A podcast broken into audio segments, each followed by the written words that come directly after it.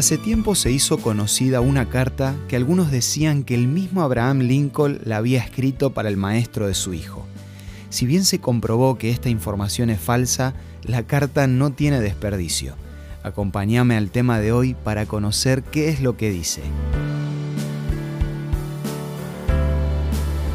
Esto es Una luz en el camino, un encuentro de amistad y de paz espiritual con el licenciado Santiago Paván.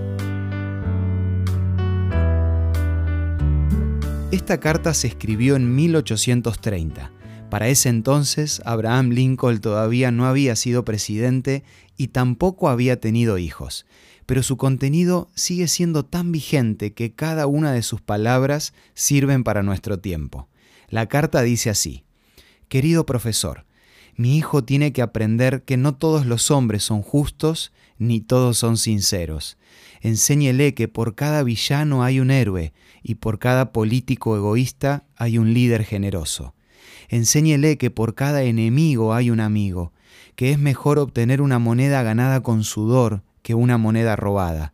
Aléjelo de la envidia y si puede, que conozca el secreto y la alegría de la risa tranquila enséñele a perder, pero también a disfrutar correctamente de la victoria.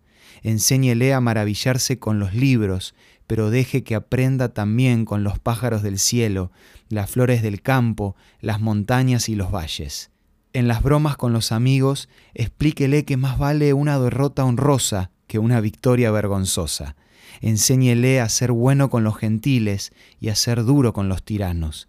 Enséñele que nunca debe entrar en un tren solo porque otros lo hicieron antes. Enséñele a escuchar a todos, pero a la hora de la verdad que pueda decidir por sí mismo. Enséñele a reír cuando esté triste y explíquele que a veces los hombres también lloran. Enséñele a ignorar a las multitudes que claman sangre y a luchar si piensa que la causa es justa. Trátelo bien, pero no lo mime demasiado, ya que solo en la prueba de fuego se sabe si el acero es real. Edúquelo para que tenga el coraje de la paciencia, la constancia y la sobriedad. Transmítale una fe sólida en el Creador y en sí mismo, porque solo entonces podrá tener fe en los hombres. Querido profesor, sé que pido mucho, pero vea lo que puede hacer. Esta carta llegó a ser famosa por los valores que transmite. Y estoy seguro que la responsabilidad de formar un lugar mejor lleno de fe no solo es de los maestros o de los padres, sino de todos. Marquemos la diferencia donde nos toque estar, sin importar si todos a nuestro alrededor deciden tomar otro camino. Como cada día, hoy quiero ofrecerte la revista Evidencias, que podés solicitarla de manera gratuita a nuestros puntos de contacto. Envíanos un WhatsApp al 1162 26 1229 o búscanos en Facebook como Una Luz en el Camino.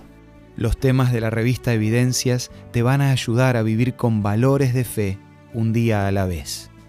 Esto fue Una Luz en el Camino.